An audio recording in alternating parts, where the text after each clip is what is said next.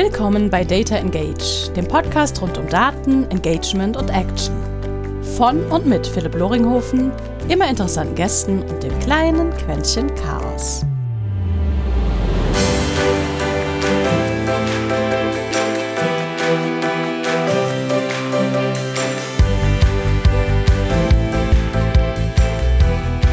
Und herzlich willkommen zu einer weiteren Episode Data Engage einem kleinen Podcast rund um Daten, Marketing, Sales und generell, wie wir durch Zahlen, Daten und Fakten irgendwie ein bisschen besser und angenehmer kommunizieren und sogar manchmal auch darüber etwas über Prozesse lernen. Und das ist genau Stichwort zum heutigen Gast, nämlich Johannes Rasch, einer der Mitgründer der, ich weiß gar nicht, nennt man euch Skalierungsagentur? Das musst du gleich mal noch ein bisschen ja. eher nochmal, Johannes, beschreiben. Aber auf alle Fälle einer der Mitgeschäftsführer von Scaling Champions.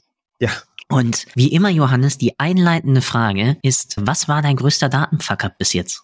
Ja, sehr gut. Ich glaube, unser größter Datenfuck-up war lange Zeit wirklich massivste Probleme hatten, die Messbarkeit unserer Maßnahmen überhaupt herzustellen und überhaupt eine Bewertung zu treffen, ob das, was wir tagtäglich tun, bei uns und irgendwann, also wie stark dieser Effekt ist, gerade wenn du in so einer B2B B2B unterwegs bist und, und zwar ganz gut Leads generierst, aber irgendwie ne, das nicht so ist wie in einem B2C, wo dann jeder Convert ne, geil messen kann. So, war das echt anspruchsvoll und wir haben echt uns einen aus der Krone gebrochen, das für uns eine gute Messbarkeit zu bekommen. Das ist sehr, sehr viel Zeit reingeflossen und darüber können wir ein bisschen quatschen. Ja. Ja, ich, ich finde es spannend, dass immer alle ja. sagen, die Customer Journey zwischen B2C und B2B ist unterschiedlich. Das stimmt. In B2B habe ich meistens mehr Stakeholder, also es hängt natürlich von der Unternehmensgröße ja. ab. Ich habe ein, ein, Buying Center, das heißt jemand, der das Geld sozusagen freigibt und sagt, es passt. Ich habe ein User Center, das sind die Jungs und Mädels, dann die sich wirklich vor dann entweder mein SAS-Tool klemmen oder irgendwas ähnlichem, ja. die also dann tagtäglich mit den kleinen Bugs und äh, Kniffen, die ich dann doch irgendwie in meiner Software habe, sich drin rumschlagen müssen. Das heißt, ich habe da schon mal multiple Personen, mit denen ich interagiere. Ja. Und dann haben die natürlich für sich gesehen, jeder ihre einzelne, will's mal Erfahrungsreise nennen. Ja, Los. bin ich der passende Anbieter für ja. oder ist das das passende Tool sozusagen für meine, für meine Herausforderung, für mein, ja, für meine Challenge, die ich irgendwie aus, aus, aus Software-Sichtseite gelöst bekomme. Ihr seid ja wirklich sehr viel im IT-Umfeld ja, unterwegs. Ausschließlich. ausschließlich. Also wir machen nur Skalierung für IT-Unternehmen, für wirklich den gesamten Bereich Kundengewinnung. Das ist schon das, womit wir häufig starten. Also wie schaffst du es eigentlich als B2B-IT-Unternehmen wiederholbar Leads zu generieren und die dann aber auch zu konvertieren und zwar über den Prozess, du hast es vorhin so schön gesagt. Das ist schon was, mit dem wir oft einsteigen. Worum es uns eigentlich geht, ist skalierbare IT-Unternehmen zu erzeugen. Und diese skalierbaren IT-Unternehmen zeichnen sich für uns eben auch daraus aus, dass sie wirklich ein skalierbares Angebot haben. Also wirklich ein Produkt, was dann auch skalierbar verkauft werden kann, weil eben die Ressourcen so knapp sind. Wir fangen aber eben mit dieser Kundengewinnung an, weil das oft der Motor ist. Ja, es gibt, wir haben vorhin erst eine Folge aufgenommen, man muss öfter Nein sagen, ja, als mhm. IT-Unternehmen. Ja, das ist alles ganz richtig, aber eben nur theoretisch, weil wenn du eben nicht genug Leads hast und Kunden, wozu sollst du denn da Nein sagen? Du musst Ja sagen zu dem, was dann kommt. Das auf dem Weg. Und deswegen ist es eben ein ganz zentraler Punkt, diese eigene, replizierbare, messbare, und da sind wir wieder beim Thema, Kundengewinnung hinkommen. Wenn, weil ganz ehrlich, das ist eben oft das, was bei B2B-Unternehmen passiert, ne? Die, deswegen gibt's schon Unterschiede für mich. Die kommen halt oft, bekommen ihre Leads trotzdem heute immer noch zu großen Teilen über Empfehlungen. Und ähm, können sie eben nicht so replizierbar ähm, auf jetzt irgendwie, ich gebe die Euro aus und kriege diese Leads. Das ist bei vielen überhaupt nicht so. Und eine Empfehlung ist somit das Unsteuerbarste, was es überhaupt gibt. Steht auf einmal vor der Tür und sagt, hallo, hier bin ich. und dann hast du entweder gerade Platz oder eben nicht, ja. Und dann passt das entweder gerade, was du hast, oder eben nicht. Und das ist echt ein, da steht Skalierung richtig krass im Weg. Ich muss mich outen. Das ist noch immer mein größter und eigentlich äh, primärer Akquise Aber es ist, es ist mein, aber ein glücklicher ja. Faktor ist dann, äh, wenn ich sage, hey, nee, passt gerade nicht, weil ich bin voll, äh, die ziehen meistens Wartenummern und sagen, Phil, dann melde dich bitte, so tät hast. Ja. Danke. Genau. genau. Das ist ein genau. Luxusproblem, das weiß ich. Das ja. weiß ich sehr zu schätzen, dass ich da stehe. Aber es ist genau über Replizierbarkeit. Das bedeutet ja, dass man Heuristiken beziehungsweise Muster dann in den historischen Abläufen identifiziert sicherlich Data-Driven Personas auf. Ja? Das heißt, ich überlege mir, wer ist überhaupt meine Zielgruppe? Habe ich die bis jetzt überhaupt immer akquiriert? Ja. Löse ich dezidiert deren Probleme? Wie fängt das Ganze an? Also klar, es wird zu euch ein auch wieder da, ja, ich Bauchgefühl und das weiß ich auch aus unseren Gesprächen. Ihr nutzt ja, ja auch das, was ihr predigt, ja, was ich schon mal sehr gut finde. Das ist nicht unbedingt immer gegeben. Aber wie fange ich da an, überhaupt erstmal da eine Art datenorientierte Zielgruppe aufzubauen? Also das ist ehrlich gesagt ein Thema, mit dem beschäftigen wir und ich mich schon seit acht, neun Jahren wie das geht im B2B, weil das ja gar nicht so trivial ist. Und ehrlich gesagt versuchen das ganz viele IT-Unternehmen. Die sagen nämlich, okay, wir müssen irgendwie klarer werden, wer ist denn eigentlich die Persona? Also manche haben schon verstanden, dass es zum Beispiel sinnvoll ist, sich spitzer aufzustellen und nicht mehr zu sagen, also alles, was Computer ist oder mit der Website, das machen wir alles, ja, weil das da einfach hunderte Anbieter von gibt, sondern zu sagen, ey, wir müssen uns irgendwie spitzer aufstellen, ja, über eine Kundenprofil zum Beispiel. Und dann bleiben eben viele an dieser Persona hängen. Also das heißt, die bauen dann das dann und ich sagte immer, ne, ihr wisst dann, wann die Kaffee trinken und wann die ihre Kinder von dem Kindergarten abholen und so und vielleicht auch auf welche sind, aber wie geht's dann weiter? Problem, ne? Und das ist schon das, was im B2C, finde ich, unterschiedlich ist. Also ich habe zum Beispiel noch, ja, und da kannst du sehr, sehr geil data-driven Personas so viele Vorgänge hast, dass du wirklich auch von diesen unterschiedlichen Personas ganz klare Profile rausbilden kannst. Das ist im B2B manchmal echt schwierig, schon alleine, weil die Schlagzahl nicht so hoch ist. Mhm. Und ich sag dir, deswegen machen wir was ganz, ganz Altes, was auch ganz Klassisches. Statt zu sagen, okay, wir haben es uns jetzt gedacht, wie die Person aussieht, das sind ja nur Annahmen. Man könnte ja jetzt sagen, naja, dann muss man die testen. Ja, das passiert aber nicht. Philipp. In der Realität läuft es dann immer sagen, ja, Persona haben wir, check, jetzt können wir Website bauen. Ja? und Kampagne bauen. Ne? Zack, ab geht's wieder. Aber was steht da Persona drinne? Was dann da drinne steht, sind, ist das Wording von einem selbst. Ich sag immer, weißt du, wofür wir IT-Unternehmen richtig gut nutzen können? Die können unsere Website gut bauen. Aber unsere Website können die gut bauen. Weil die einfach IT-Unternehmen drauf haben. Ja. Aber das so zu formulieren und auf dem Kanal, wo man unterwegs ist, ja, das fällt echt schwer so. Und deswegen ist unser Weg der, dass wir, äh, bevor wir uns für einen Kanal aussuchen, wo geworben wird, bevor wir anfangen, irgendwie auch eine Kundenreise aufzubauen, eigentlich was anderes machen. Ich kann es vielleicht in einem Beispiel beschreiben. Ich bin selbst Angler. Und was ich eben oft beobachte ist, was gerade auch im B2B, LinkedIn, ne, ganz toll, dass die ganzen Taktiken dort besprochen werden, Social Selling und was man nicht, fünf bis acht Leads am Tag und ne, bla bla bla. So, jetzt kannst du dich natürlich als IT-Unternehmen daneben stellen, ne? Philipp, und sagen, jetzt haue ich meine Angel da auch noch mit rein in den Teich und fange auch an zu angeln, ne? Und dann teste ich die ganzen Techniken durch. Ich krieg gar nicht so viel Daten, weil es nicht so viel Leads gibt. Und dann bist du die ganze Zeit nur am Angeln durchtauschen und total hektisch das reinwerfen, rauswerfen. Und das erlebe ich bei ganz vielen Marketingagenturen, die das für IT-Unternehmen machen und auch bei vielen Marketingabteilungen, dass einfach den Weg für sich noch nicht gefunden haben, dass es ganz viel ausprobieren ist, aber die kriegen gar nicht ein replizierteres Feedback. Mhm. Und deswegen machen wir was anderes. Bevor es bei uns eine Angel in die Hand gibt, ähm, gibt es für uns eine Kiste und da ist ein Neoprenanzug drin, eine Taucherbrille. Ähm, und das Erste, was wir machen, ist tauchen gehen. Und da denken auch alle anderen, die da draußen beim Angeln sitzen, hä, sind die doof, was machen die denn da? Ja, wir sollen mal Fische fangen. Aber das, was wir machen, ist, äh, wir müssen die Daten selbst holen. Und das geht im B2B eben coolerweise durch sehr persönliche Gespräche. Und ich glaube da auch total dran. Wir sehen den Unterschied zwischen einem persönlichen Gespräch und einem ausgefüllten Fragebogen oder irgendeinem ne, Klicktest. Ähm, was unsere Kunden machen, ist, die suchen sich Vertreter aus dieser Wunschkundengruppe, Leute, die sie schon kennen, die sie mal verloren haben oder und vor allem Leute, die mit, nie mit ihnen gesprochen haben und führen mit denen intensive 1 zu 1 Gespräche. Und ziehen die Sprache von denen raus, deren Problem Statement, deren Zielstatement, ja. ähm, was sind die größten Hürden aus Ihrer Sicht? Worauf acht Dienstleister? Warum haben Sie, ganz wichtige Frage, ja, warum habt ihr, es gibt so viele Anbieter da draußen, warum habt ihr euer Problem, was ihr so klar benennen könnt, noch nicht gelöst, obwohl es so viele Angebote dafür gibt? Das, das ist, glaube ich, wirklich die wichtigste Frage in der ganzen Oder? Sache. Weil, wie du ja, wie du einleitend gesagt hast, es gibt IT-Unternehmen, es gibt ja auch genauso ja. Marketingagenturen, die dann auch ja. sagen, wir, bauen auch deine Website oder wir, wir, wir dann auch noch händische Software und ja. äh, dann gibt's, hast du noch die Freelancer, dann kannst du irgendwas noch in, äh, von der Stange kaufen, dass dann die, der jeweilige Anbieter dir aber auch noch anbietet, irgendwie zu, zu customizen und ich weiß nicht, was es da alles sozusagen sonst noch irgendwie gibt, was mir jetzt irgendwie, ah ja, No-Code auch noch, das heißt, dein, dein Mitarbeiter kann auch noch selbst zu sein, das, wenn er es irgendwie will.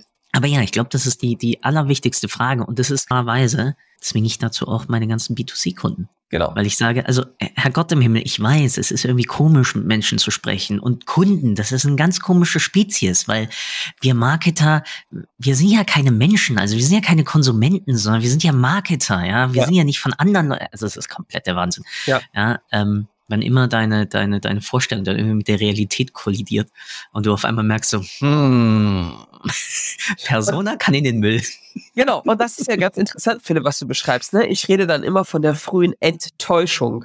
Und wir Gut formuliert. unsere Kunden da ganz, ganz aktiv drauf. Wir sagen, ihr müsst diese Gespräche führen. Wir werden das jetzt zusammen so machen, dass ihr die führt. Weil was dann auf einmal passiert ist, dass diese Enttäuschung kommt, ja, und das ist für viele eine echte Enttäuschung, weil die sich immer dachten, so braucht es unser Kunde. Ja. ja. Und, äh, ich habe da richtig geile Beispiele. Also wir haben jemand, der hat eine Middleware gebaut, ja. Und äh, in seiner Middleware konnten die halt, konnten die Kunden so auch Low-Code-mäßig selbst die Schnittstellen bauen und so, ne?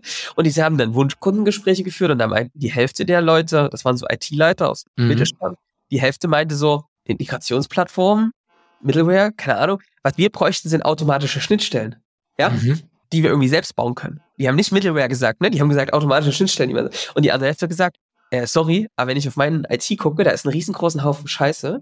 Und wenn ich da irgendwie dran ziehe, fliegt mir das alles um die Ohren. Und über mir kreisen die Dienstleister wie Geier auf die nächste Schnittstelle, die eskaliert, die gefixt werden kann. Wie soll ich denn da jetzt eine Middleware reinziehen? Seid ihr wahnsinnig? Wie soll das funktionieren?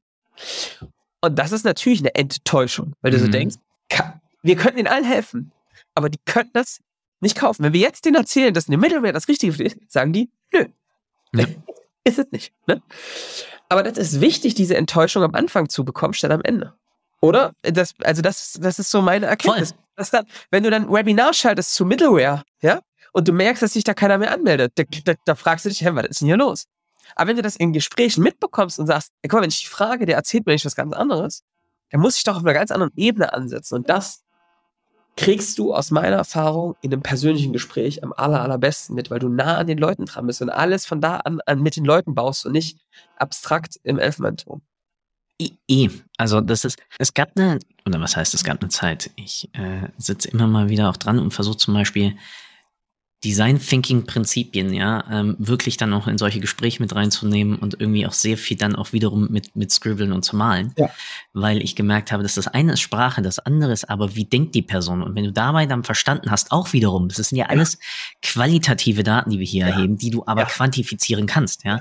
Wie häufig wird, ich, ich mache zehn Gespräche. Das reicht meistens, ja. Wir wissen ja aus der guten alten UX Discovery Phase, es reichen zwischen sieben bis zehn Gespräche, um die Großteil der Challenges und Probleme sozusagen von deinem Gegenüber oder von deiner Zielgruppe, Nutzergruppe, wie auch immer wir das jetzt nennen wollen, zu identifizieren. Ja. Und da zwei Sachen wirklich gemacht. Erstens, ich quantifiziere dann auch die qualitativen, also die zum einen Mitschriften, teilweise auch gesagt, hey, kann, darf ich mithören, also darf ich mitschneiden, ja, dann wird es dem durchdigitalisiert und dann nochmal durch, durch Häufigkeitsanalysen, semantische Analysen gejagt, also dass ich sozusagen ja. beides habe. Und ja. die zweite Sache ist, wenn es geht, drücke ich den Papier rüber. Ja. Und fotografiere das dann wiederum ab und leg das mit ab, weil du dann auf einmal merkst, wie sie auch denken, was dir wiederum, und jetzt landen wir wieder beim Thema Kommunikation, im Endeffekt du dir dann Gedanken drüber machen kannst über, wie stelle ich gewisse Probleme oder Herausforderungen auch visuell da. Klar, da ja. brauchst du dann wieder ja, mehrere, die du übereinander legst. Okay, wo denkt sich das? Weil klar, verändert sich auch durch die jeweilige Kultur der Organisation, aus der die Person kommt, deren IT-Umfeld und ähnliches. Ja. Ja. Aber du merkst auf einmal, eine Middleware ist zum Beispiel dann bei denen was anderes als irgendwie ein Integration Layer, als irgendwelche, ähm, als der ETL-Prozess oder als ich weiß nicht was. Ja? ja. Was aber, weil wir dank Scheuklappen dann natürlich in irgendwelchen Bereichen dann das alles über einen Kamm scheren, bekommst du auf einmal ganz andere Möglichkeiten, so eine Kommunikation auch zu systematisieren weil du halt dir die Mühe gemacht hast, das Ganze dann erst qualitativ zu erheben und das Ganze dann zu quantifizieren. Ja, ist so. Und ich glaube eben, dass das, warum wir das machen, liegt ja vor allem daran, dass wir schon eine Idee haben, wie so eine Struktur aussehen kann, heutzutage modernen B2B-Kunden zu konvertieren. Aber dass doch die Art und Weise, wie du argumentierst, wie du die, genau wie du es gerade gesagt hast, wie du auch die Erkenntnisprozesse bei den Kunden aufbaust, das ist so komplex, Mhm. Wenn du das mit einer abstrakten Person auf der anderen Seite versuchst und du ja schon tief in dein Produkt, in all dem tief drinne steckst, du kommst gar nicht mehr auf diese auf diese Ebene, wo jemand das zum ersten Mal entdeckt. Ja. Und da muss man wirklich wie auf Delete im Kopf drücken. Und das geht eben dadurch, dass du das gegenüber sitzende, ja, jemanden hast, der wirklich uninformiert ist und der einfach neutral da drauf Ja. schaut. Das sind ja auch die, die du zukünftig erreichen willst. Und damit tricksen wir ähm, quasi ein bisschen rum, weil wir das an den Anfang stellen, ja. Und wir bauen daraus, und du, du sagst auch, wir sagen immer mindestens zehn Gespräche, besser sind 20, weil unsere Kunden dadurch in Zweifel schon am Anfang Leads generieren. Du erzeugst ja Opportunities, ne? Die, Stimmt. die dann auch, und das ist ja der Trick unseres Prozesses, alles, Jetzt was wir danach bauen. Ja? Ja. Wir schieben dann diese echten Menschen durch den Prozess durch und können alles, was danach kommt, sofort operationalisieren und theoretisieren halt gar nicht erst los. Und das ist äh, kraftvoll. Ja, wobei, was ich echt spannend finde, ist am Anfang des Gesprächs, und jetzt lege ich dir vielleicht was Falsches in den Mund, aber haben wir ja davon auch leicht gesprochen, okay, wir testen nicht. Aber Ja. im Endeffekt ist ja auch eine Gesprächsleitung, und das wissen wir auch aus, aus Sales Scripts etc., Ja. auch die und auch welche Fragen ich wann wähle, wie baue ich Ja. meinen Fragebogen auf etc., das ist ja in sich auch immer wiederum ein, ein Test und auch mit, mit Hypothesen behaftet. Auf eine andere Art und Weise, klar. Also wenn wir bei deinem, deinem Anglerbeispiel waren, Ja. ja, und der See ist sozusagen das Online-Universum, Genau. klar, dann werfe ich es nicht erstmal radikal über irgendeinen Marketingkanal raus, Ja. aber auch beim Tauchen, je nachdem, welchen Fisch gucke ich mir denn an. Ist das meine Zielgruppe oder ist das meine Ja. Zielgruppe? Äh, gucke ich mir ähm, Plankton gerade noch an oder Ja. gucke ich mir jetzt gerade die Koralle an? Also all das sind ja in diesem Faktor auch wiederum Test- oder Hypothesenszenarien, die ich dann Genau. aber über eine qualitative Herausforderung sozusagen lerne. Also- das hast du schön gesagt, weil weißt du, was ich den Leuten immer sage, wenn sie sagen, und wie geht's denn weiter mit dem Tauchanzug, ist, ähm, was wir eigentlich machen, ist Komplexität zu reduzieren. Die ist Ja. nämlich so schon hoch genug. Und was wir machen, ist, wenn wir da runtertauchen, dass wir schon mal sehen, ey, guck mal, hier schwimmen gar keine Barsche rum. Die Hälfte der Leute da draußen angeln Barsche, die können eigentlich dann alle nach Hause gehen. Das werden wir denen nicht sagen, ne? Aber ihr wisst jetzt schon, dass hier Karpfen lang schwimmen. Und diese Karpfen, die schwimmen immer einmal, wenn, wenn jemand der angelt, liebe Grüße, die schwimmen immer an der Kante entlang und dann brauchen die manchmal zwei Stunden, um die, damit die mit um den See wieder rum sind und wieder an der gleichen Stelle anfangen zu fressen. Und wenn du dann diese Fische beim Rumziehen beobachtest und auch beim Fressen, dann siehst du, ach guck mal, die fressen Mais und keine Boilies, ja? Und du weißt, das wird eine Weile dauern, bis die rum sind, bis die beißen. Und was dadurch passiert ist, wenn du dann wieder rauskommst, du wirst halt genau an diese eine Stelle deinen Maisköder wirfen. Ja. Und dann hast du trotzdem noch genug Variablen. Ja, wann ziehen die da lang? Ist was die Temp Wassertemperatur, Luftdruck?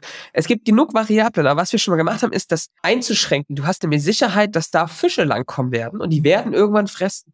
Und jetzt ist noch die Frage, wie du den Köder anbietest und was du daran machst und wie du das ranmachst und so. Da gibt immer noch Möglichkeiten nachzujustieren. Aber du hast nicht mehr die Frage, sind da überhaupt Fische drin in diesem Teich? Ja, weil wenn du dir da nicht sicher bist, bleibst du da nicht drauf. Und das ist für mich schon ziemlich entscheidend, in kleineren Kreisen zu testen, mit schon Sicherheit, die du hast, weil du weißt, wir, die haben uns gesagt, sie sind auf LinkedIn, sie, wir haben sie, wir sehen sie da auch, wir sehen, wie sie interagieren, ähm, wir haben mit denen gesprochen, sie haben uns ganz klar gesagt, dass das ihre Probleme sind und auch wie sie die sagen.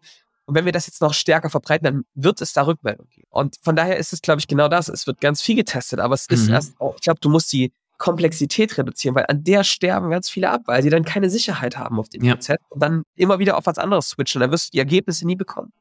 Ja, ja. Also, um es anders zu sagen, Philipp, die meisten ziehen die Angel schon wieder raus, bevor der Karpfen einmal rum ist. Und die sagen, hier sind keine Karpfen im Wasser. Du sprichst damit was sehr Schönes an. Die meisten Menschen lassen ihre Tests zu kurz laufen. Das, ja, weil die sie nicht wissen, ob da überhaupt Karpfen im See sind. Die denken, ja, ja, Ja, über Barsche drin. Ich fange die ganze Zeit Karten, ich Idiot. Ja. Ja. Das verstehe ich. Aber äh, so wird's halt nichts, ne? Natürlich, natürlich. Ja. Wir haben ja angefangen mit dem ganzen Thema auch, nennen wir es mal wieder Personas. Und ich habe Ja. ja. da jetzt sozusagen fehlerhafterweise schon von Data-Driven Personas gesprochen. Aber sie haben im Endeffekt genau das. Ja. Wir erstellen mal irgendeine Zielperson, aber wir wissen all, dass es von Unsicherheit behaftet. Ja, ich weiß nicht, ob die Person Peter heißt oder ob sie vielleicht Jürgen heißt oder ob sie doch vielleicht ich meistens mit Sabines spreche oder mit Andreas, keine Ahnung. So. Und nach und nach erhöhe ich, also reduziere ich die Unwissenheit und, äh, ja, und reduziere damit dann ja auch die Komplexität von, mit welchem Problem soll ich überhaupt auf sie zugehen? Welches solch Ja. Wording soll ich verwenden? Ähm, wie ist die Bildsprache? Welcher Kanal ist das Richtige? Ja. Sollte ich eher, ähm, klar, da habe ich noch immer pro Einzelperson noch immer einen Unterschied, ob die Person nun lieber gerne einen Text hat oder ein Bild oder ein Video, schon allein auf der Genau. Medienebene. Und das ist ja von Person zu Person unterschiedlich. Das kann Ja. ich ja gar nicht auf eine Persona übertragen.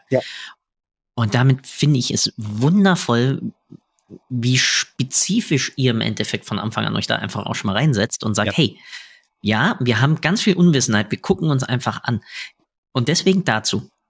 Wenn, ja. ihr, wenn ihr anfangt, und jetzt musst du mal schauen, wie viel du sozusagen ja. preisgeben darfst aus, aus eurem Spielkasten, ja. aber sortiert ihr so ein bisschen nach, okay, nach, Un, nach Unsicherheit oder nach Unwissen, also fragt ihr von Anfang an mal ab, weil, also das ist eine Sache, die ich teilweise mache bei Tests.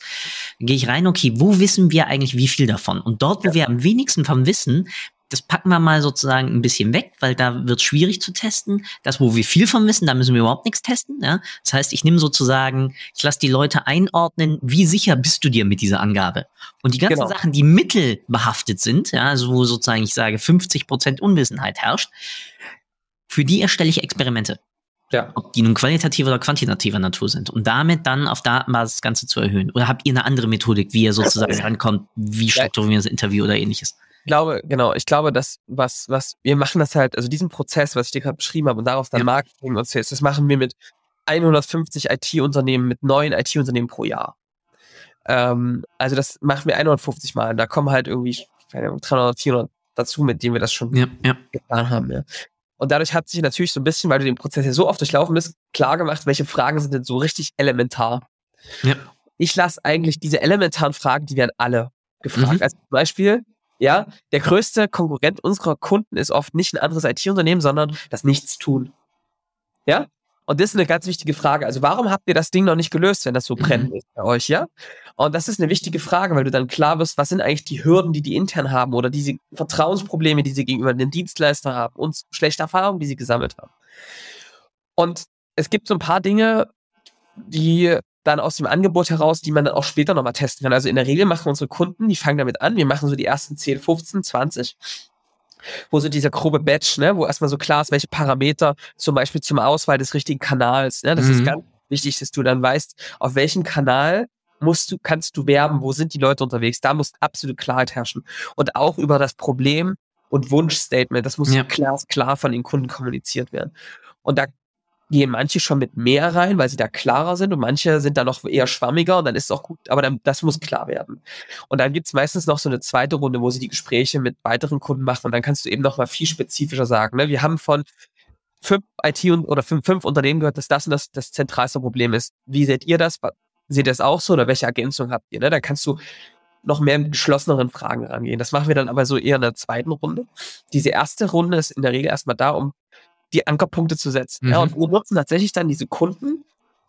Also wir führen das dann aus, werten das sehr systematisch aus, wie du es besprochen hast, und bauen wirklich so eine Art Leuchtturm, ja, wo du so einen Fixpunkt hast, wo du sagst, guck mal, das sind die zehn Leute, die haben, da sind die Gemeinsamkeiten. Hier hängen, da hängen auch dann die Fotos von denen drin, ja, damit jeder weiß, guck mal, das sind diese echten Menschen, ja. Und dann bauen wir alles andere danach aus. Wie sieht der Sales-Prozess aus? Wie sieht, auf welchen Kanal werben wir? Wie muss das Paketstruktur aussehen, damit die das kaufen können? Und dann machen wir nach, weiß ich, in der Regel in dem Gespräch vereinbaren wir direkt einen Termin für in vier, fünf Wochen, ja, wo dann der Test mit dem Kunden stattfindet. Und dann wird nicht nur das Produkt, sondern die gesamte Kundenreise vom ersten Ad, ja, Landingpage, komplett, auch erstmal nur im Screen Design, komplett durchgetestet, bis hin zum Paket.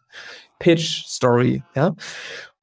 Und das ist etwas, was, äh, ich sag mal so, das gefällt manchen sehr, sehr gut. Und manches denken sich so, holy fuck, in sechs Wochen, ja, die Verpackung komplett auf den Kopf zu stellen, echt anspruchsvoll, aber dadurch passiert es dann eben auch. Ne? Wenn du weißt, in sechs Wochen ist ein Termin mit dem Lead, der echt Interesse hat, äh, dass du weißt, bis dahin muss das Ding stehen, ja, zumindest die Screen Designs und auch die Idee von der Verpackung mhm. und die Story, dann, dann passiert das, ja. Und deswegen sehen wir uns eher, Philipp, auch so als so ein Umsetzungsprogramm, nicht so ein Beratung oder Begleitung. Ja, da steckt irgendwie alles drin und viel Erfahrung, aber es ist echt ein Execution-Programm, um diese Sachen einfach zügig mit ähm, echten Kunden gemeinsam zu bauen. Ja. Und deshalb, wir testen dann eher wieder im Gespräch, ja. User ganz klassisch, äh, um dann diese, diese Ver also eigentlich zusammen ist der Bedürfnisse und dann lässt du eigentlich bewerten, wie gut du es geschafft hast, diese Bedürfnisse mit dem, mit der Kundenreise und auch mit diesem Angebot, was du gebaut hast, zu stillen. Und da gibt es manchmal bis zu guten Treffer. Wir haben echt Kunden, die verkaufen dann aus diesem Gespräch direkt die ersten Vorprodukte manchmal auch sogar Hauptprodukte, was krass ist. Ne? Ja, ja. Und manche müssen halt nochmal in die Bütt nachsteuern und dann machen sie nochmal einen Termin und dann haben sie es aber. Ne? Und das ist wieder eine frühe Enttäuschung, ne? dass du halt was baust und sofort ein Feedback bekommst. Ja, wobei diesmal würde ich es gar nicht Enttäuschung nennen. Also im, im ja. Ja, wo du vorhin Enttäuschung ähm, eingesetzt hast, fand ich, konnte ich vollkommen nachvollziehen. Jetzt ja. sozusagen, weil das ist ja dann die Phase schon nach den ersten qualitativen Interviews. Das heißt, ich habe ja auch schon ein bisschen mehr gelernt. Das heißt, ich bin ja dann wirklich in der Phase, ja, klassisch zuerst, wenn wir nun mal rein aus der Startup-Mentalität kommen, ja. habe ich ja klassisch immer erstmal Problem-Solution-Fit. Das heißt, ja. ich identifiziere ja vorne und das ist sozusagen ja die, die allererste. Und dann ja. in dem, was ihr danach jetzt, ist ja dann wirklich klassisch Product-Market-Fit. Und Market verstehe ich jetzt hier wirklich mal wiederum eigentlich nicht nur die vier Ps, sondern brav, ja, dann nehmen wir mal alle sechs oder wir können auch die sieben nehmen, was auch immer einem da gerade irgendwie marketingtechnisch hinterherläuft aus seinem Studium wo es ja dann wirklich um sowohl wie du hattest Botschaft etc. um den ganzen Fit darüber geht. Ja, und ja. darüber kriege ich ja dann den den den Idealfit hin. Das coolste aber gerade, was du sagtest, ist und boah, ich hasse diesen deutschen Ausdruck, aber ins Tun kommen, weil das ist ja auch immer eines der Hauptprobleme bei Daten. Ja? Ich erhebe dann ganz viel. Ich krieg auf einmal mhm. irgendwie aus meiner Website Analytics mit, dass die Leute sich für irgendein Thema interessieren. Oder ich krieg aus meiner Google Search Console auf einmal irgendwas mit, das ist ein Suchbegriff irgendwie, oder von, von meinem SEO-Tool oder aus meinen Search Ads oder aus meinem Social Listening Tool oder ich weiß nicht was. Aber das sind ja nur das sind ja nur Signale, die erstmal auf mich einwirken und ich muss das ja dann irgendwie auch wiederum nicht nur einmal operationalisieren, sondern hinkriegen, da wirklich einen Prozess hinzumachen, hinzubauen, ja. der dafür sorgt, dass ich auf, auf Marktgegebenheiten nicht nur reagieren, sondern auch dann dementsprechend agieren kann. Und da hebelt das natürlich massiv wirklich, und jetzt muss ich doch nochmal sagen, ins Tun zu kommen und ja. nicht nur Daten bloß anzuschauen und irgendwelche Dashboards zu gießen. Und ich sag dir auch, deswegen sind wir auch am Anfang gar nicht so datengetrieben, wie man sich das wünscht. Mittlerweile sind wir es total. Aber es gibt eben, ich finde es total wichtig, in Evolution zu denken. Es ist ja. geil, dahin zu kommen, ja. Generation 3, ja. Aber um diese Generation 3 überhaupt zu bauen und so drauf zu bleiben, ne, dann musst du einfach schon mal ein paar Karten gefangen haben, um hier der übelste Profi zu werden, ja. Und das geht eben am besten dadurch, dass du Karpfen fängst. So. Ja also du kannst ganz viele Bücher über Karpfenangeln lesen, aber am besten lernst du es, indem du Karpfen fängst. So. Und das heißt, ich, wir, wir preschen die Kunden dahin und wir bringen sie auch dahin, dass sie dann einfach es erstmal schaffen, 10, 15, 20 Mal Kunden aus der gleichen Zielgruppe über einen ähnlichen Prozess, der noch nicht hochautomatisiert ist, sondern erstmal standardisiert ist, wiederholt abzuschließen und wieder abzuschließen und wieder abzuschließen und wieder abzuschließen. Immer fürs gleiche Angebot. Und das sind die Erfolgserlebnisse, die du brauchst, um auf diesem Weg zu bleiben. Wenn du die nicht hast, stirbst du da irgendwann ab. Aber wenn du die hast, wenn du merkst, ey, jetzt habe ich hier ein Skript gebaut, ein Sales-Skript, und klar ist das am Anfang total komisch, damit zu verkaufen. Aber jetzt habe ich das fünfmal gemacht und ich, das, das klappt richtig wiederholbar. Ich sehe das Muster. Und ich erlebe immer diese Momente, wenn diese Durchbrüche so kommen und auf einmal verkaufen die so ihre ersten vier, fünf Kunden über das gleiche Skript mit dem gleichen Prozess. Und du merkst so, hey, warte mal ganz kurz, das ist ganz anders, als wir das früher gemacht haben. Und dieses schnelle Tun und diese schnellen Erfolge sind super wichtig, um auf diesem Weg zu bleiben. Ja. Weil du dann sagst so, wenn wir das jetzt mit mehr Fokus wiederholbar machen würden, automatisieren, effizienter werden, noch mehr messen, dann kriegen wir hier die dreifache, vierfache, fünffache Leistung raus. Und dann fängt die Musik richtig an. Also von daher würde ich sagen, ja, dieses ins Tu kommen ist, glaube ich, der erfolgskritischste Punkt. Wir haben sehr viele Werkzeuge dafür. Zum Beispiel laufen unsere Kunden mittlerweile nicht mehr alleine, sondern in einer kleinen Gruppe von fünf Unternehmen. Das sind also fünf Unternehmer, fünf Sales-Leute, fünf Marketing-Leute aus dem Unternehmen und die bilden zusammen ein Squad quasi und die laufen zusammen hoch, ja. Und die challengen sich gegenseitig und die helfen sich aber auch gegenseitig und die haben Austausch und die haben aber auch so dieses Ding, ne, in zwei Wochen sehen wir uns wieder, was habt ihr bis dahin gemacht, was haben wir bis dahin gemacht? Also ein bisschen Wettkampf auch. Mhm. Äh, und wir haben auch Coaches, die das ist total wichtig, obwohl wir eigentlich total sachliches Thema haben, äh, die nur persönliche Entwicklung machen, Ängste abbauen, Barrieren überwinden, aus der Komfortzone rauskommen. Nur dafür da, die da diese Entwicklung machen, weil das einfach die Dinge sind, die der Umsetzung im Wege stehen. Ja, Accountability Teams sind immer mega gut. Ja. Also egal wo. Ja, wenn du wenn du in einem neuen Unternehmen anfängst, such dir extern, äh, mit dem du überaus, wenn ich selbstständig machst, ist, ist ja. da dann besonders, ja, weil ja. Äh, externe Irritation brauchst du einfach immer wieder, damit du so auch an neue Ideen kommst, ja. äh, einen gewissen Faktor von Kreativität. Sau cool. Sau cool. So, aber das, du hast das genauso beschrieben. Ich glaube, dass das eben das ist für mich auch die größte Herausforderung. Und jetzt, wenn ich jetzt mal die Perspektive einnehme von uns, ja, wir hatten echt die große Challenge, dass wir, dass wir für uns echt gehadert hatten. Also wir haben diesen Prozess mittlerweile echt, glaube ich, ganz gut im Griff. Ne? Wir generieren irgendwie, bei uns melden sich so pro Woche 50 Geschäftsführer von IT-Unternehmen, Geschäftsführerinnen. Mhm. Und und das ist echt replizierbar. Ja? Das ist ein relativ klarer Prozess, der ist halt daraus entstanden, dass wir das, was wir unseren Kunden erzählen oder was, was wir mit ihnen machen, selbst getan haben.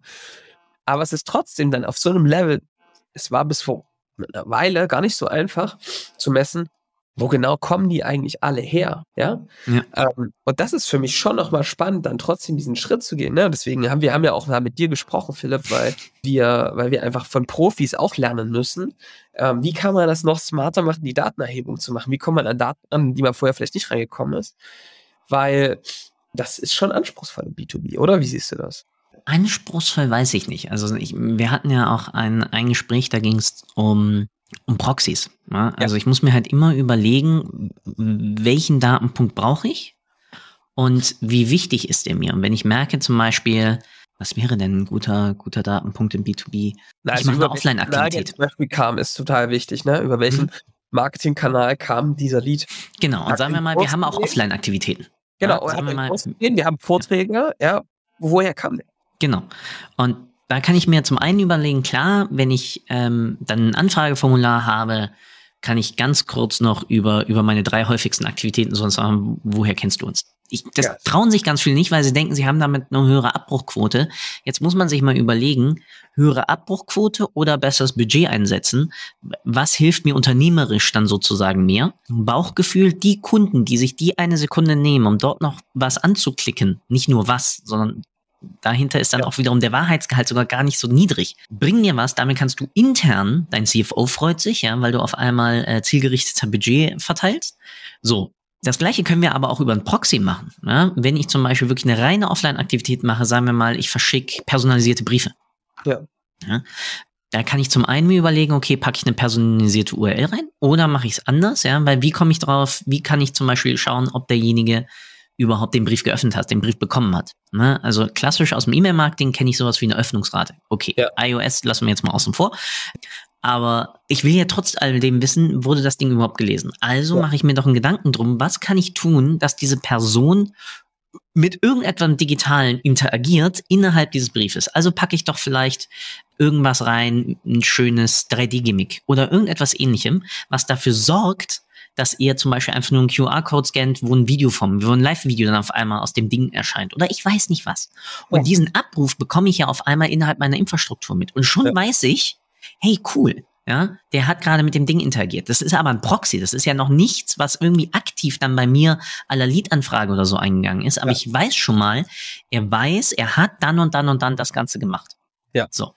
So muss ich mir also das Ganze immer hinsetzen. Wenn, wenn ich also eine Kampagne plane, muss ich mir überlegen, auch wenn es eine Offline-Kampagne ist, was kann ich einbauen, dass ich irgendeinen Messbarkeitspunkt mitbekomme, der gewisse Wertigkeiten hat. Von er hat, mit, er hat das Ding geöffnet, zu er hat ähm, das Ding verstanden, zu er will weitere Informationen, zu okay, irgendwann hat er mir ein Lied gegeben und dann im Liedabfrageformular am besten ich noch drin habe, okay, hey, warum bist du gerade hier? Ja, woher ja. weißt du das? Oder wenn ich es nicht drin habe, dann das wenigstens mein Sales-Kontakt dann nachfragt und sagt, hey, saugeil, dass du, dass du bei uns ja. bist, darf ich gerade noch zum Abschluss fragen, wie bist du eigentlich auf uns gekommen? Und das ja. dann gefälligst aber auch bitte in euer CRM wegschreiben. Ja. Bitte. ja. Ja. Und also das ist etwas, was wir zum Beispiel dann sehr aktiv dadurch getan haben und natürlich sehr viel rausbekommen haben. Und mittlerweile gibt es aber auch, für uns war es immer wichtig, das dann auch zu automatisieren über HubSpot, ähm, damit einfach Aufwände in der täglichen Pflege, ne, weil 60 Leads in ja. einer Woche, das ist schon eine Menge. Äh, da kannst du einen nutzen, der nur Leads qualifiziert, ne? Und und äh, das ist etwas, was äh, was echt anspruchsvoll war. Und ich glaube, was was bei uns zum Beispiel total geholfen hat, ist, ähm, dass wir uns, dass wir wirklich jemanden haben, die machen den ganzen Tag nichts anderes, als sich die die Leute, die angemeldet haben, anzugucken und zu gucken, können die gut passen, sind die cool. Äh, wir können, wir starten so aktuell so 14 bis 20 IT-Unternehmen im Monat. Ja. Und, und das sind also deutlich weniger als 60 in der Woche. Ja? Und, äh, und, und wir müssen halt schon gucken, wer kann gut passen, ne? wer passt zu der Kultur, zu dem, wir wollen nicht mit Arschlöchern zum Beispiel arbeiten, ja. das ist uns ganz wichtig, ja. Der passt da gut rein und dann eben das zu, diese Leads erstmal auch auf ein Blatt Papier im Rechner zu qualifizieren und dann auch mit denen zu telefonieren und rauszufinden, ey, wer ist denn das da eigentlich dahinter? Das ist total, hat sich total als ein Gewinn rausgezeigt. Super coole Gespräche. Die Leute kennen uns. Wir haben viel mit zum Beispiel Activ Activity Score von HubSpot mhm. gearbeitet. Ja, äh, ein krasses Werkzeug. Also echt, fangt bloß nicht damit an. Also wenn ihr am Start seid, vergesst einfach, was ich gesagt habe. Wenn ihr aber das schon eine Weile macht und solide HubSpot-Prozesse habt zum Beispiel, ist das echt cool, dass du einfach rausbekommst, durch die Aktivitäten, wie aktiv ist der. Und bei uns ist es wirklich so, dass die Leute, die sich einfach oft auf den Seiten rumtreiben, Podcast hören, dass die einfach einen hohen Score bekommen und dann sich auch sehr häufig melden. Und, äh, und sowas, sowas ist, glaube ich, echt ganz cool. Das ist aber das Ergebnis von diesem Prozess, den ja. wir vorher beschrieben haben. Ne? Das ist das Ergebnis, weil wir dann eben draufgeblieben sind, gemerkt haben, das funktioniert und das immer weitergetrieben haben. Und deswegen plädiere ich auch so dafür, auch wenn das nicht gerne hört, aber wegzukommen von so einer Kampagnendenke im Marketing, sondern eher eine Prozessdenke zu kommen. Und zwar mhm. diesen Gewinnungsprozess als einen Prozess zu betrachten, weil ich den viel zu komplex finde, als dass da jedes Mal in Kampagnen gedacht wird. Es gibt sicherlich einen Weg, für mich ist das ein Funnel, ja, also du hast einen Sales-Prozess, der immer gleich ist. Und du hast auch eine, da ist auch eine Qualifizierung drin von so einem Lead. Und sicherlich kann man auch mal die, die Kampagnen, die aber nur dafür erzeugen, vielleicht über einen anderen Kanal auf eine andere Art, diese, zum Beispiel ein Beratungsgespräch zu generieren, ja, da kann man sicherlich eine Kampagne machen. Aber ich erlebe, dass die Leute viel zu schnell eine Kampagne machen, eine ja. neue, als einfach das Bestehende äh, zu nutzen, ja, also wir haben White Paper, wir haben coole Dinge, da haben wir 3.000, 4.000 äh, äh, Geschäftsführer von IT-Unternehmen generiert mit. Und, ähm, und das äh, ist ne, viel, viel besser, als jedes Mal ein neues White Paper zu bauen. Oder jedes Mal ein neues Webinar jede Woche zu machen. Ja, das ist. Äh, ja, äh, das tun einige leider. Tun einige, ja. Und unsere Kunden, die machen dann mal anderthalb Jahre das gleiche Webinar. Und dafür weißt du dann aber, wenn du das 50 Mal gehalten hast, wie du das so machen musst, dass das Ding konvertiert und dass es funktioniert, ja. dass die das geil finden, die das hören. Und, und du hast natürlich viel weniger Aufwand damit. Also die meisten, das ist, wenn das ein Learning ist aus dieser Folge, die machen die ganze Zeit irgendwelche Aktionen im Marketing, hauen die ganze Zeit irgendwelchen Output raus, machen es nicht messbar und vor allem auch nicht gut, weil sie es jedes Mal zum ersten Mal machen. Ja. Dann ist klar, dass es nicht funktioniert. Also das ist eben genau dieses immer die Angeln reinwerfen. Und ich bin dafür zu sagen, mach ein Webinar, was knallt, und dann sorgt dafür, dass dann immer wieder neue Leute reinkommen. Ja, und, und, und, und mach das immer besser, den Prozess, wie Leute da reinkommen. Und dann, und dann kriegst du eine Kontinuität rein. Die meisten halten das ja. gar nicht aus in ihren Abteilungen, die ganze Zeit so durchzuwechseln. Das ist, das, das, das, das zerbrechen die dran. Ja, der Grund, warum das gemacht wird, ist noch immer typisch, ich muss ja relevant bleiben, ich muss ja irgendwie FOMO unterstützen oder ich, ja, FOMO, Fear of Missing Out, irgendwie dann bei meinen Kunden und auslösen oder ich weiß nicht was. Aber genau dieser, dieser Zustand, deswegen fand ich das Wort von dir auch Systematisierung so gut. Ja. Du musst eine Qualitätsreplizierbarkeit ja auch einfach erzeugen. Ja. Weil dann, und ja, wir haben ja einleitend, habe ich mich ja geoutet, als ja, Großteil meiner, meiner, meiner Kundenpipeline kommt über Empfehlungen aber über die Ergebnisreplizierbarkeit. Ja. ja. weil dann einfach gesagt wurde, hey, wir haben die und die Ergebnisse mit Philippinen gekriegt. Also ich lege jetzt ein paar Leuten mal auch was in den Mund, aber ich hoffe, dass ja. deswegen äh, gesagt wurde, es ist schon okay, mit Philipp zusammenzuarbeiten. Aber ich, genau das und genau das Gleiche natürlich auch in meinen Kommunikationsmöglichkeiten. Und deswegen ja. der Funnel in sich, ich sollte nie eine Kampagne planen als aus Funnel-Sicht. Ich sollte, ja. wie du richtig sagst, Kampagnen immer planen, die in gewissen Bereichen, Schritten, ob ich nun Pirate Funnel nehme oder ob ich den typ, die typische Customer Journey nehme ja. oder ich weiß nicht, welchen ihr euch da auch sonst wie überlegt, ja. Hörerinnen und Hörer. Aber überlegt euch, worauf soll die Kampagne einzahlen? Und dann, ja, Johannes, wie du sagtest, dezidiert dann sagen, wie messe ich diesen Einfluss auf diesen jeweiligen Schritt? Will ich Aufmerksamkeit für mein Hauptthema erzeugen? Oder will ich ähm, Kundenvernetzung erzeugen? Oder will ich Retention erzeugen? Oder will ich erzeugen, dass die Leute mich vielleicht nochmal irgendwo bewerten, damit ich dann mehr Trust erzeuge? Oder will ich gerade ähm, zu gewissen Phasen ähm, Anfang des Jahres oder sonst wie auf einmal wieder top of mind als ähm, richtiger Dienstleister sein? Oder ja. will ich so, ja, worauf soll die einzahlen und plant keine Kampagne über die gesamte Journey hinweg, sondern wirklich immer in der Vertikalen dann dort das Ganze zerschneiden und das dann auch so zerlegen und sieht die gesamte Journey aber wirklich als eine Kundenreise an, die man mit dem Kunden auch gemeinsam macht, auch wo irgendwann dann ein Fade-out mit drin steckt, weil man entweder der Kunde größer geworden ist, als man selbst irgendwie anleiten kann, oder er all das mitgenommen hat, was man sozusagen ihm als Kunden geben kann. dann aber genau in die Phase zum Überführen von, hey, ab jetzt könntest du ja sozusagen ein Ambassador für uns dann ja. werden. Ja. Auch wenn wir das ja reduzieren wollen, die Abhängigkeit von externen Impulsen, aber trotzdem. Ja. also deswegen finde ich das einen sehr schönen Punkt, weil das ist dann genau die Systematisierung dahinter.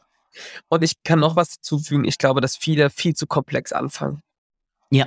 Ich glaube, dass sie es viel zu komplex machen in der, äh, in dem, in dem Bau eines Funnels ähm, und dadurch sich vergaloppieren, weil wieder die Komplexität viel zu hoch ist. Also selbst wenn du das vorne weißt, was viele nicht wissen, was mit den Wunschkundengesprächen und so, ja, wenn du dann dort so einen vier, dreistufigen Prozess, der lädt sich White Paper runter und danach ein Webinar und dann noch eine Demo und wenn er die Demo durchlaufen hat, dann kann er das Ding kaufen.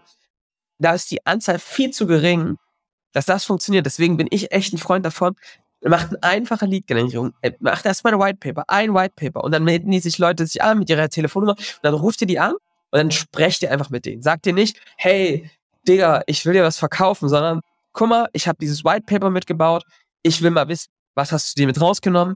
Wir haben hier die und die Probleme gesehen, siehst du dir auch bei dir? Und dann bist du schon in einer in einem Weg, wo du rausfindest, passt der, ist da eine Käuferlücke vorhanden und dann in den Sales zu gehen, ja, und ja. mit dem, ne, in den, in den Beratungsgespräch oder eine Demo oder so zu gehen. Aber ich würde dann früh in die menschliche Interaktion nehmen, weil das wieder Komplexität rausnimmt, die du dann irgendwann, wenn du das verstanden hast, dass es immer das Gleiche ist, wieder standardisieren kannst und automatisieren kannst irgendwann.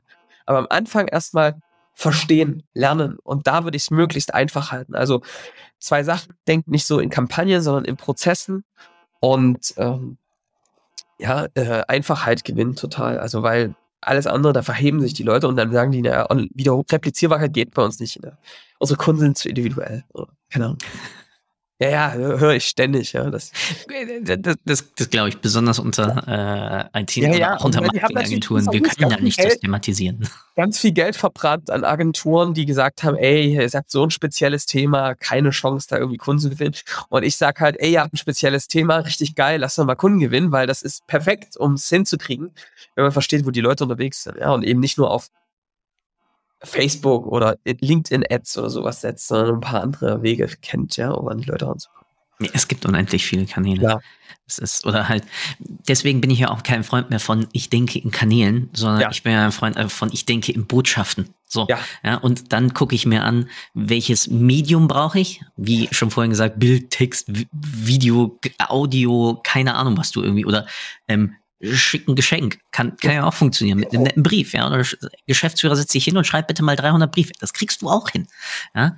Es gibt sogar kleine nette Computer, die für dich das Schreiben übernehmen, ja. mit deiner Handschrift. Alles schon gemacht. Geil. Das Ganze dann ja wirklich zu nehmen und, und darüber sich dann zu, auch zu differenzieren. Es ist ja auch wiederum dann ein Differenzierungsfaktor, wenn diese Replizierbarkeit in der Qualität und damit auch in der Kommunikation halten bleibt. Ja. Johannes, sau geil. Grundthema eigentlich über einen Datenfuck-up haben wir jetzt einmal wirklich mehr oder minder das gesamte Konzept Data-Driven Personas von, ich habe eine reine Unsicherheitsbasis hinzu, ich habe vollkommen verstanden, mit wem ich interagiere, warum er mit mir oder sie mit mir interagiert, was dahinter die Bedürfnisse sind und die, die Angelanalogie natürlich ein Traum dazu. Ja. ja. Wie immer, ja, und du hast es, eine Sache hast du ja schon vorne weggenommen, nämlich ja. was äh, wir uns wünschen oder was du dir wünschst, was die Leute mit aus, aus der Episode nehmen. Ja. Abschluss also wie immer, gehört vollkommen dir. Du darfst eine Sache nicht machen, du darfst mir nicht danken, weil das tue ich. Du hast die Zeit nämlich hier reingesteckt. Ja. Du hast ja, ähm, mich aufgeschlaut, verschlaut, wie, wie ich habe keine Ahnung, wie das Verb davon irgendwie ja. wird. Und ähm, damit bleibt mir nur zu sagen, vielen, vielen Dank nochmal für deine Zeit und the stage is yours.